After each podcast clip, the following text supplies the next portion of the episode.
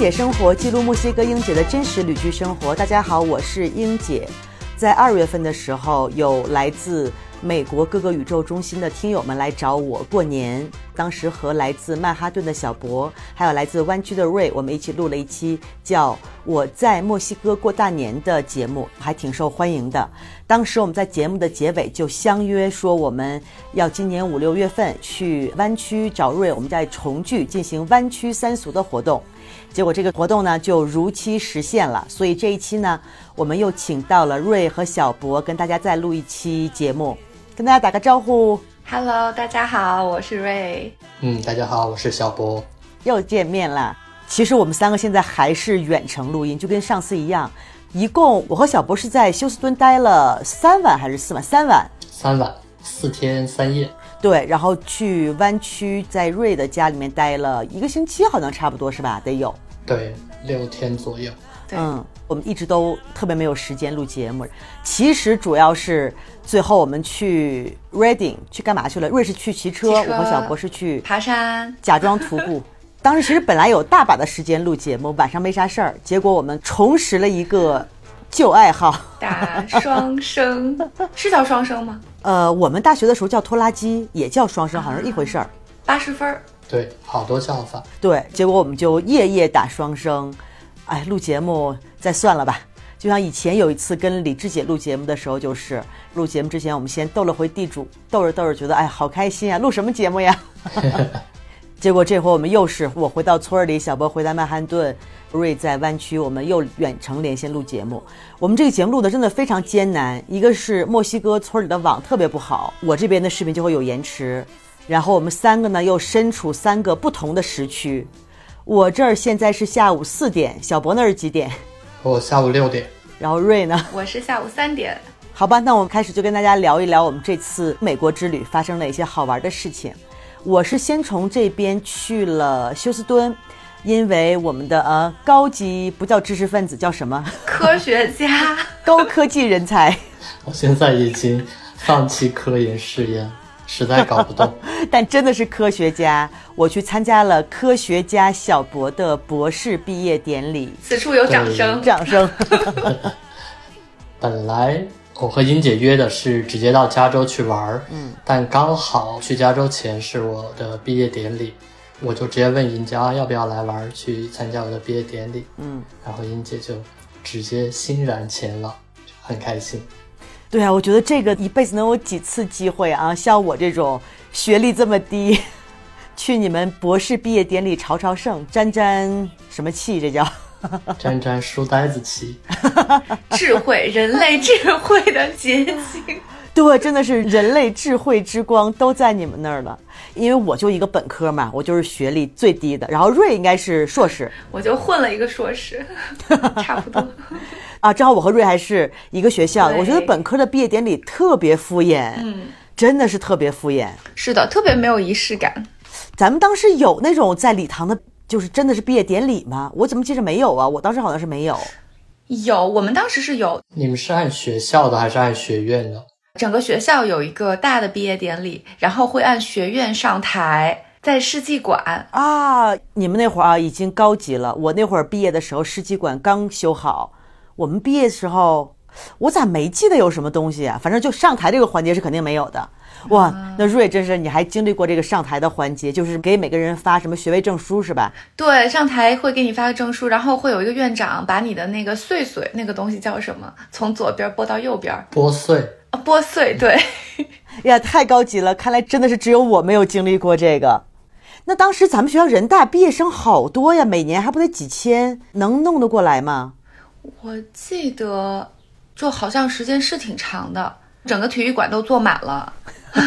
我们以前是那种本科或硕士阶段，是一群老师在台上，啊，然后就有一大批学生同时上去，同时拨穗，因为不然整个学校人太多了嘛，他就没有办法做完。哇，流水线是吧？二十个一起上。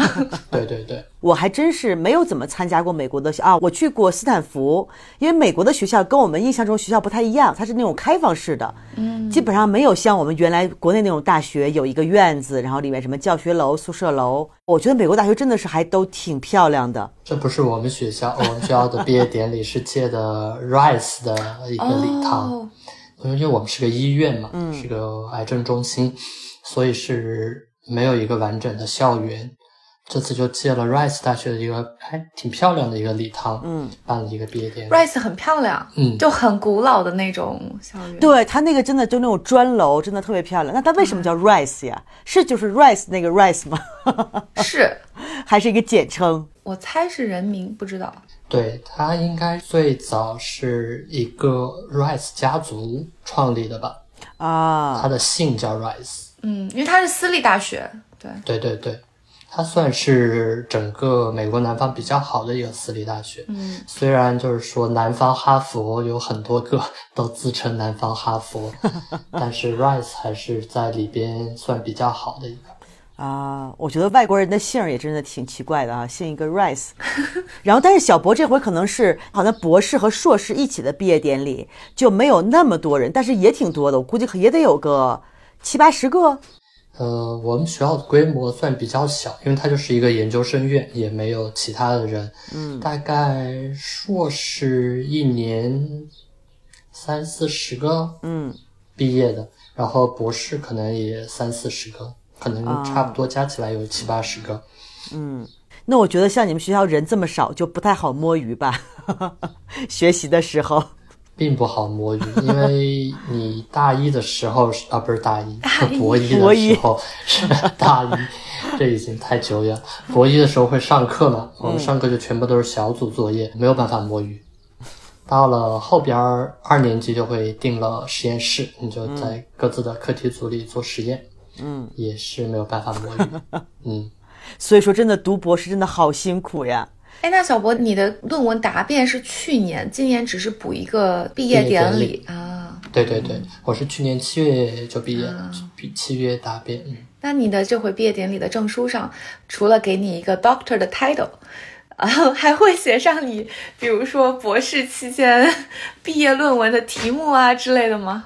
不会，那个学位证上就只有我的专业，就是 cancer biology，然后还有我们的学校的算是章吧，啊就是因为我们的那个研究生院是两个机构嘛，一个是一个癌症中心，一个是一个医学中心，就有这两个机构的一个章，嗯，然后就这样。哇，所以以后都要叫你 doctor。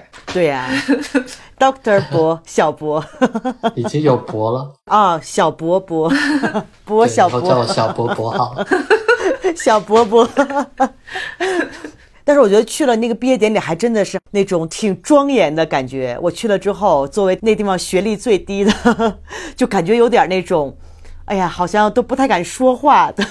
哎，毕业典礼上你们是也有请，比如前校友回来致辞吗？对我们这次其实那个 keynote speaker 是我们之前的一任研究生院的院长，嗯，因为他后来就去了另外一个机构，他正好是我入学那年的时候的院长，这次就把他请回来做了一个 keynote speaking，我觉得他还讲的挺好的，他就是讲一些机缘巧合吧，然后就说怎么样在不同的机缘巧合下抓住一些机会啊什么的。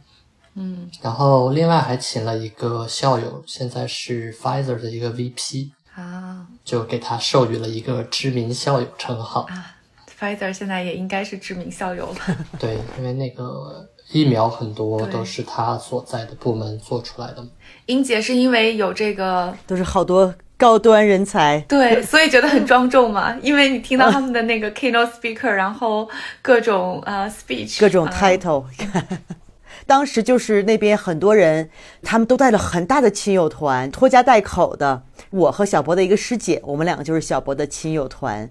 小博上台的时候，我们还哎呀一边拍照，还站着手，然后就没有办法鼓掌。我们两个就很纠结，说这个要到底怎么办？然后我就喊了一声“小博你最棒”，可能小博也没有听见，估计别人也没有听见。对，没有听到，但是下来看视频有听到，英姐来参加毕业典礼还挺开心的，因为现在虽然疫情过去了吧，但家里人过来还是不太方便。对，这次就家里人没有从国内过来参加毕业典礼，就是一个在休斯顿的师姐和英姐，两个就当我的亲友团。对，还算是有亲友团了，要不然你想，真的是觉得，嗯嗯哎呀，也没有人见证，是不是？对，还是有一个亲友团在现场的话，那个感受很不一样，你就知道，嗯，一起有人在见证这一个时刻。嗯这回最重要的一个活动就是参加小博的毕业典礼，然后小博带我在休斯敦各种吃喝玩乐。因为这次我真的是已经快两年没有出过墨西哥了，真的在墨西哥待得五脊六瘦的，就是吃的也吃不好，玩儿吧，出去玩了几次也觉得很无聊。现在我就觉得真的还是看跟谁在一起玩儿。就是我们过年的时候玩的特别开心，然后这回跟两位玩的也都特别开心。一下飞机，小博去机场接我，就带我去吃了一顿墨西哥菜，德州墨西哥菜。家乡的味道。对，我是帮助英姐过渡一下，从墨西哥刚到美国就来了一个 Tex-Mex，刚好作为一个过渡。对，你觉得怎么样？我觉得德州墨西哥菜，说实话真的是比墨西哥菜好吃多了。就是它看着吧，配置都是墨西哥菜的配置，比如说饼啊、烤的肉啊，配的那些辣酱呀什么的，但味道真的是不太一样，比墨西哥菜好吃多了。对，可能会稍微精致一点，而且那个牛肉的品质也挺好的。对，因为我觉得墨西哥这边可能还是它食物的品种比较单一，可能品质也没有，因为毕竟美国嘛，美丽国还是什么东西品质都是最好的，所以把它组合起来之后，就是除了辣椒不够辣，别的都特别好吃。而且我觉得，好像在美国吃到的各种墨西哥饼，它面粉还有饼的质量好像会好一点。对，因为墨西哥的面粉质量特别差，我们之前做饺子、做面条，它也就是很软，口感不好。北美的话，可能就是比较筋道一点。嗯，美国的墨西哥菜主要是用那种面饼多一点。对，对，它不是玉米饼。对，它是面饼，然后那个真的吃的就感觉跟我妈烙的饼一样，真的还挺好吃的。对，我跟英姐说，你去后厨看一下，是不是你妈在后边烙饼？可以把我妈派到美国去烙饼。然后这回不光吃到了德州墨西哥菜，还吃了啊德州烤肉，特别特别著名的德州烤肉是吧？对，本来要去一家我最喜欢的德州烤肉，但前期做调研不够，就没有注意。我们是周一晚上离开休斯敦嘛，就准备周一中午去 NASA 那边，在半路上去吃。结果一打开 Google Map，周一休息，休息。对，就没有吃到那家最喜欢的，就另外选了一家还不错的，在休斯敦市区的烤肉。对，但相对来说，它那个牛肉就没有另外一边的好吃，另外一边的更加 juicy 一点。嗯，但他家的装饰我特别喜欢，就是那种红脖子范儿，对对对，非常的乡村。因为我特别喜欢看西部片，乡村那种小的 pub 的那种感觉。对它那个音乐也特别应景。对，你说它破烂吧，它也不是破烂，就是那个范儿，然后放着那种乡村音乐，墙上挂着那种什么驯鹿的头，我说这正好是我喜欢的这种范儿。嗯，那你说的这家，它也是那种特别开放式的那种很原始的大炉子，都在外头烤，你可以看到，然后进去点一磅一磅的点肉，上来都是一大份儿一大份儿的那种是是那种。然后他们的那个炉子是在后院儿，啊。我们从前边进去也是一磅一磅的点，然后他们那个整个柴火就堆在他们店门口，对，对了，就还是好的，很原始的那种店。啊，就柴火烤肉就是好吃对，嗯在村里我们不是也是柴火烤肉吗？哦。对，上次烤全羊，对，因为在村里嘛，包括墨西哥城，材料什么的不太行嘛。结果又给大家数数在休斯顿吃了什么好吃的，都是我特别想吃的。吃到了好吃的越南米粉，我还挺吃惊的。咱们在哪儿都见过中国城很多，我第一次见到越南城。小博当时带我开车，就在越南城走了一圈，我觉得好像比中国城好像还要大。对，整个休斯顿有一个片儿，就中国城，再往西边开一开，就整个都是越南城。那个规模其实不相上下。嗯，反正因为呃越战之后，好多人来美国之后，休斯顿算他们一个比较重要的一个落脚的地方。嗯，他们也开发了很多自己的饮食嘛。因为休斯顿那边，比如说我们后来吃的那个越南的，嗯，Cajun 小龙虾，就本来美国那边南方会有 Cajun 口味嘛，但越南人又把它改良了一下，加入了一些他们自己的香料，就还比休斯顿本来那个 Cajun 口味就要更入味儿一点。嗯，我说真的是在越南之外，还是第一次见到这么多集中的越南的人。对，那个米粉是很好吃。然后我们旁边也大家都说着越南语，对我们两个就像闯到了另外一个世界一样。全都是越南人，然后还吃到了，因为我是特别喜欢吃生蚝，我们吃那个生蚝也是路易斯安那的吗？路易斯安那是产生蚝吗？对对对，那个是从新奥尔良开过去的一家分店。对，然后吃到了生蚝，吃到了小龙虾，是那种越南人做的调味的小龙虾，还吃了一顿特别高级的日料。哇，真的是好久没有吃到那么好吃的日料了。他们家的那个绵绵冰还是从什么川崎运过来的冰，当时我们还很好奇说，哇，这个冰为什么还要从日本专门运过来？但做出来之后，真的味道是特别不一样。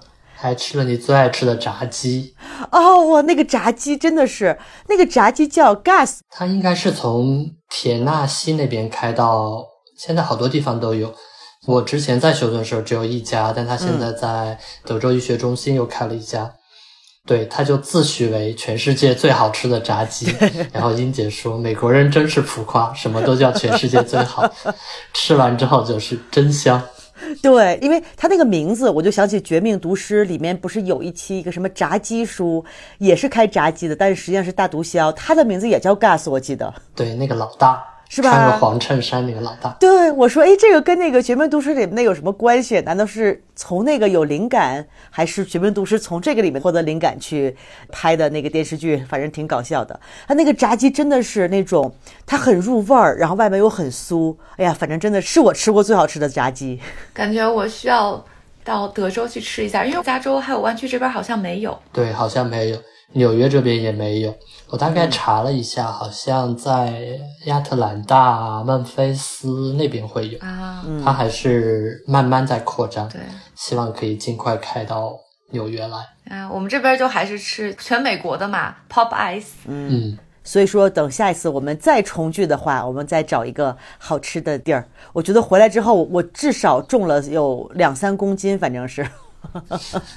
然后真的，当时在美国的时候，肚子明显就鼓起来了。当时还说说小博几天就把我的肚子搞大了。然后回来之后，真的是就肉眼可见那个肚子就下去了，因为每天运动啊、跳舞啊什么的。所以说，其实休斯敦的好吃的还特别特别的多。我们这次因为待的时间短嘛，等我们有空，下次何瑞可以，比如冬天滑雪之旅之前，可以在休斯敦先停两天，然后专门吃一下。哇，那可得专门去，啊我！们在休斯顿都吃不过来，都没有机会去吃休斯顿的中餐。嗯，不过后来到了湾区，倒是吃了挺多中餐。天天吃中餐，天天吃中餐，好像我就有两三顿没吃中餐。关键是刚到湾区之后，正好我和小博住在瑞家，瑞就给我们发信息，开始推荐餐厅，一二三四五推荐了好多好多餐厅，然后结果过了两天说，我推荐给你的，你们吃完了没有？我说我再推荐一批。老师来检查作业了，对你到底吃了几家了？我说关键是我们两个实在是一天能吃几顿饭，真的吃不完。但这回在加州就觉得加州的菜菜码特别大。嗯，就是他们说什么 everything is some bigger in Texas，是吧？对，理论上应该在德州的分量更大，但我们俩到加州吃中餐，发现加州中餐的分量还是可以。对，真的是我们两个震惊了。我觉得好像就跟我们那种东北，因为东北菜的那个菜码特别大，就都用什么那种十寸的盘子。因为你去的是东北馆呀，就是那个豆浆油条那个馆子，就是个东北菜馆儿。但我们去那个，我就只吃了个早餐，但我们后来去别的店都特别大那个盘子。嗯，对，我们第一天去那个香港茶餐厅，分量就已经很大了。但那家茶餐厅真的非常好吃，它也确实是像我们就当食堂一样，就分量特别大，味道也特别好，价格也非常经济实惠，是湾区现在还啊、难得的经济实惠有好吃的地儿。嗯，我说真的是出了东北之后，好像从来没有见过这么大的菜量。然后我们这回去湾区，主要瑞带我们进行湾区三俗之旅。哪三俗？瑞给大家介绍一下。对，弯曲三俗这件事情，就是呃前两俗没有什么争议，爬山、徒步，然后还有就是摘水果、摘樱桃。嗯，但第三俗呢，呃，存在着非常大的争议。呃，我好像听说有人曾经说是滑雪，冬天的时候滑雪，也有人说过是打羽毛球。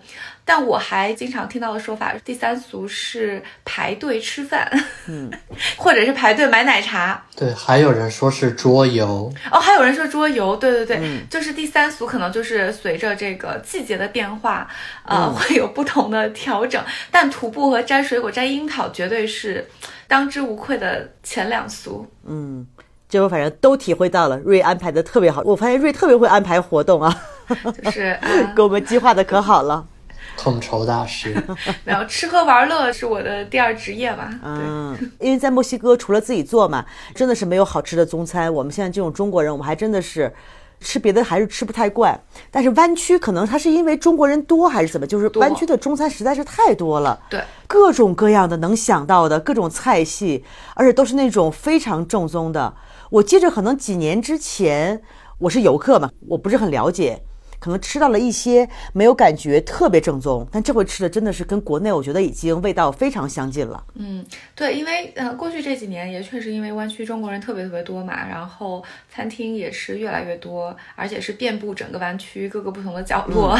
然后现在菜系都已经就是呃竞争激烈到啊、呃开始分。菜系有专门的是吧？牛肉面馆、兰州拉面馆，有专门的重庆小面馆、烤鱼馆、川菜馆、湘菜馆，还有专门的肠粉店，就非常非常的细分，还有饭团店。啊，早餐店，对 所以还是选择挺多的。对，我觉得现在基本上国内主流的一些餐饮，可能在加州都能找到。对，能找到，但是我觉得就是呃，质量还有这个可口程度，那肯定还是跟国内没法比。我的但我已经很满足了，真的已经很满足了，吃到了正宗的什么重庆火锅。但现在就加州的物价真的是也是一路飞涨，还是挺贵的，我觉得。对，对，现在美国整个物价都特别夸张，嗯，因为那个通胀率还是挺高的。嗯，但这个基本上全球都差不多，村儿里也是跟几年前比也贵了特别多。哎，英姐，你要聊一聊你重新回到消费主义的世界，逛街买东西。说说你来美丽新世界的感受。对，因为这回实在是在墨西哥待太久了。以前我顶多在墨西哥每次会待个，比如半年呀，中间还是会看看朋友啊，可能去加拿大、去美国去的比较多，然后就回国。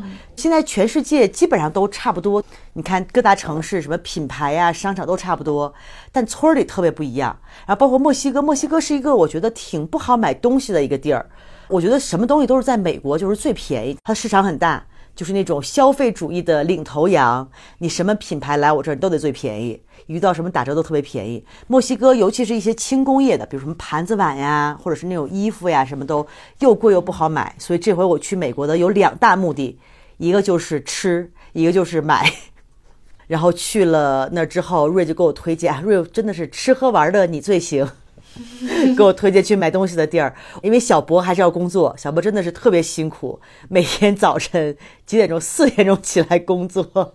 对，因为那段时间刚好是跟一个欧洲的客户在做项目，然后我得按欧洲那边的时间来工作，嗯，所以经常会是四五点早上就会有会。对，就跟瑞当时在村里的时候，每天也是工作到早晨六点，因为大家都这种玩的热情高涨，然后就先赶快把工作都集中做完，好把时间挤出来，然后用来玩儿。然后这回小博也是，就是小博上午都在工作，瑞呢也在工作，然后我呢就没事儿，瑞就把他的小车就借给我们，我就开着瑞的小车去购物，每天上午就购物购一上午，然后买点吃的回来跟小博一起吃饭，有一种过小日子的感觉。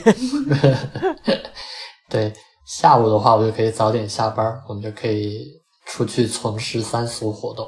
对，正好我们去那周，瑞也挺忙的，就每次你都是计划好了要玩，然后突然就要加个班啥的。对，特别特别突然，但是还好，还是我们后来有去呃，把爬山这个嗯非常重要的任务拉着英姐赶鸭子上架，连哄带骗。对，真的是快到了，快到了，马上就到山顶了。因为正好我我们爬山的头一天，也是我们节目的一个听众，他也在湾区，然后他就非要说啊，咱们一起见面，然后请我吃个饭，我们就去看了一个展览，然后一起吃了个饭。他当时就跟我说，哎，说你看加州人。每天吧也都没啥事儿可干，大家都很无聊。在北边有一个山叫 Mission Peak，说那个山光秃秃的，啥也没有，但加州人都特别特别喜欢去爬那个山，大家都去爬那个山。结果第二天瑞说我们去爬山呀，我说去哪儿爬？瑞说我们去 Mission Peak。对，就因为湾区可以爬的山特别多，可是就是特别有标志性的就是 Mission Peak。我也不知道为什么，就我当时刚来湾区的时候，就是当地人也是带我说走，咱们去爬 Mission Peak。然后 Mission Peak 顶上就有一个 pole，就是有一个呃叫什么 Mission Picker 杆儿，有一个杆儿，然后上面有很多的像指向标一样的小柱子。嗯。对，然后觉得这是湾区特别有标志性的一个地方，而且在山顶的话，确实是可以俯瞰整个湾区的，而且我们也爬上去之后看到了旧金山，对吧？就是可以看到非常广阔的视野，所以思前想后，虽然就是光秃秃的山什么也没有，但觉得还是应该选一个最有代表性的山，把湾区三俗之一。爬山给打卡，而且就是现在这个季节的话，是 Mission Peak 最好的时候。呃，因为就是刚过雨季啊，还算是比较绿，而且还看到了油菜花的尾声，对吧？对对，有一些冷的地方，油菜花还是能看到一小片儿的。嗯，然后大家就很词穷，就是好多好黄。感慨自己语文学的不是很到位，对，完全想不出别的形容词。太美了，哇，好美！对，因为我是此生啊，我最怕两大运动，一个是跑步，一个是爬山。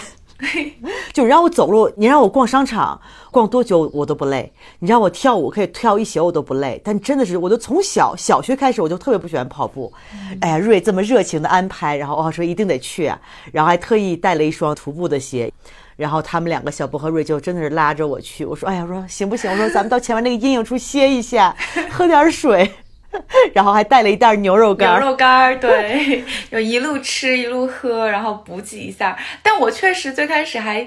就是有想说有比较阴凉一点的，然后在呃 Redwoods 就是去森林里徒步嘛，嗯，然后那个会比较简单，会短一点。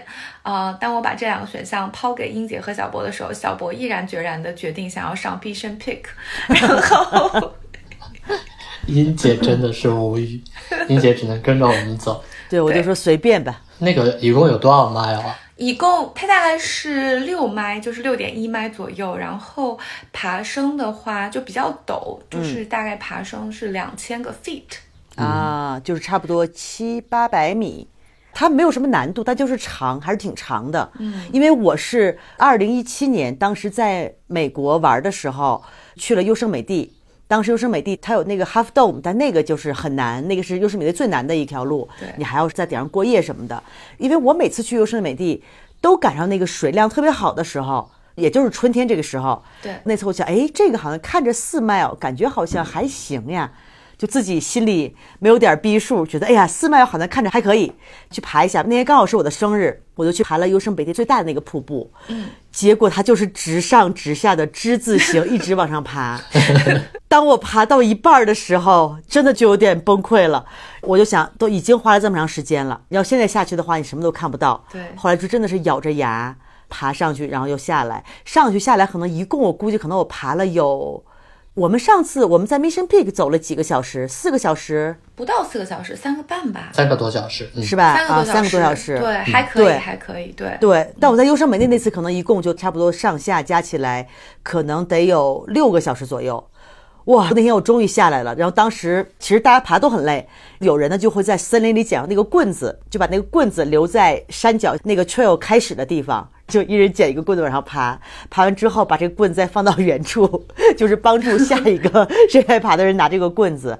我下来之后真的是下定决心再也不爬山。对，当时我就真的，我想我图啥？就是可能很多人，比如像小博也好，瑞也好，你们可能爬到山顶觉得哇，这个 view 很好，对，觉得哇，值得我费这么大劲。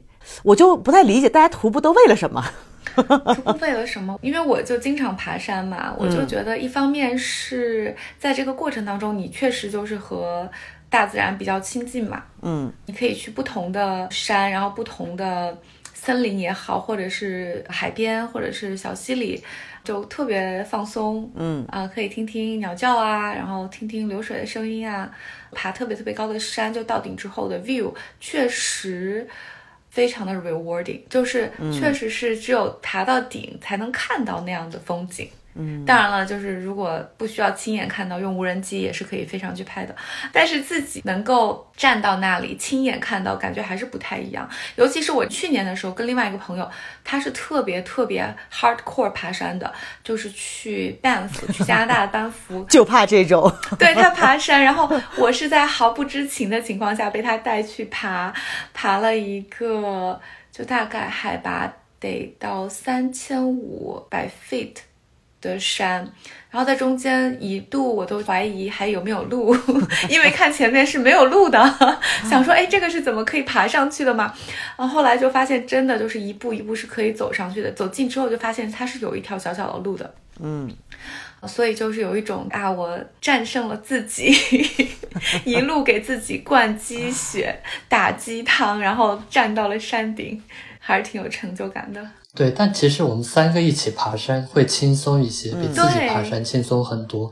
因为你三个人聊聊天儿，啊就不知不觉就已经走了很多。，对，就一边八卦一边什么的。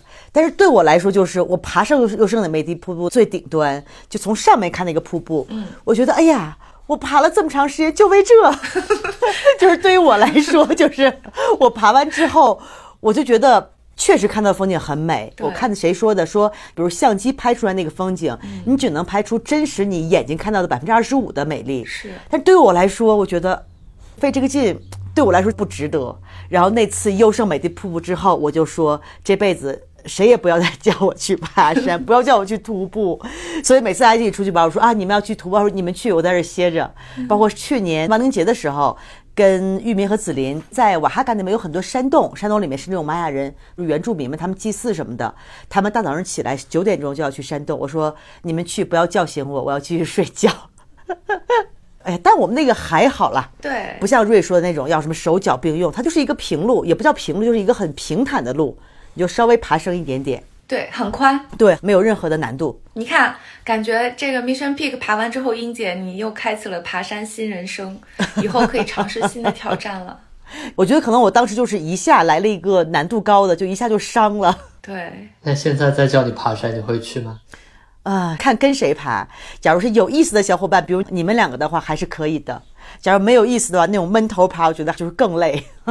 你们两个还会鼓励我呀什么的，骗骗我呀。我们直接骗你，马上到了，马上到了。我都不忍心了，我想说，嗯，我说这有一半了吗？我说说有一半了，我说啊还没有，不到三分之一，不忍心欺骗英姐，但是对我觉得挺开心的。最后那一段冲顶的时候特别陡嘛，嗯，可能体力也快到极限了，但是连哄带骗，本着来都来了的心情 冲上了顶。对，在顶上还有一些雾。对，嗯风特别大，嗯，对，但真的是看到了弯曲的那个弯，真的是有个弯。对，一整个弯。然后我们在搬山腰的时候看到了三藩，对吧？看到了 San Francisco 市嗯，里的那个高楼，，远眺了一下三藩。对，远眺，而且可以看到整个南湾，然后包括 Mountain View，还有半岛，嗯，都可以看到。嗯，对，反正这第一俗就顺利结束。其实最鼓励我的还是我们下山之后去吃饭。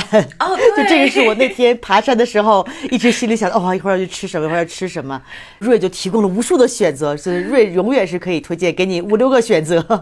对，就是根据大家想要吃的餐点的类型，然后我可以推荐不同的餐厅。我好像我们从下山的时候就已经开始讨论要吃什么了。对，这就是下山的动力。对，我们下山一路都在讨论。对，一直在讨论，结果讨论到快到山底的时候，发现刚刚讨论过的餐厅都快关门了。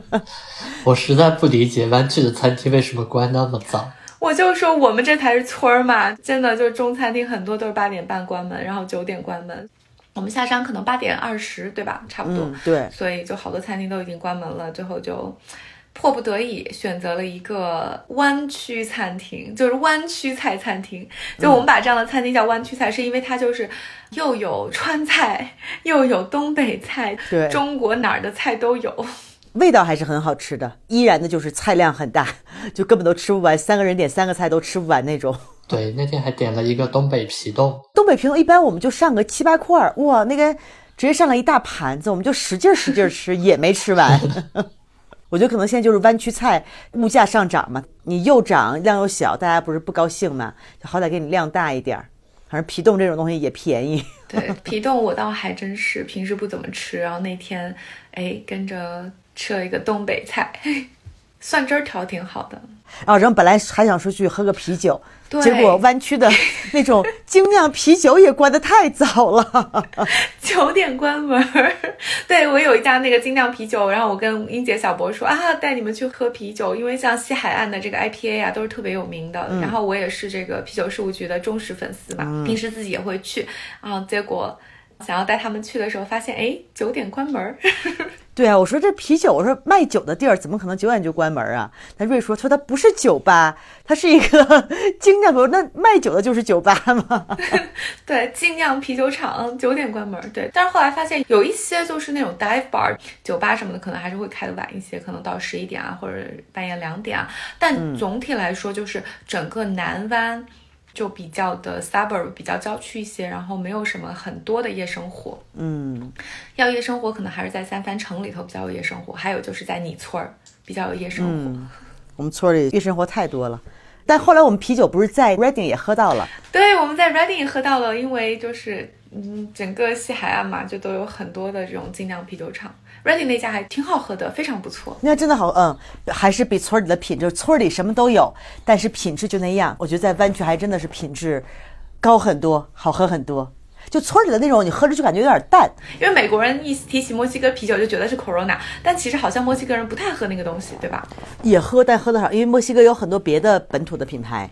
对，然后像我们那天在 Reading 的那家，它比较有名的就是它的 IPA，还有它有 Hazy IPA 和 Double IPA，都是属于就是比较放啤酒花，然后可能风味比较浓郁一些的。嗯，对，然后那天我们还尝试了，哎，还尝试了那个石涛。嗯，对，因为我不太喜欢喝比较黑的啤酒，但那个石涛真的喝起来不像啤酒，有点像像什么呢？咖啡，对，像咖啡，真的是特别像咖啡。对，又有一些巧克力的风味儿。对，对我原来也不太喜欢喝世涛，但是后来发现 on tap 就是非常新鲜的世涛，其实味道是好的。就可能原来喝的瓶装的或者是罐装的就没有那么新鲜，味道没有那么好。对，它就比较偏苦。对，所以就是真的啤酒就是新鲜的最好。嗯。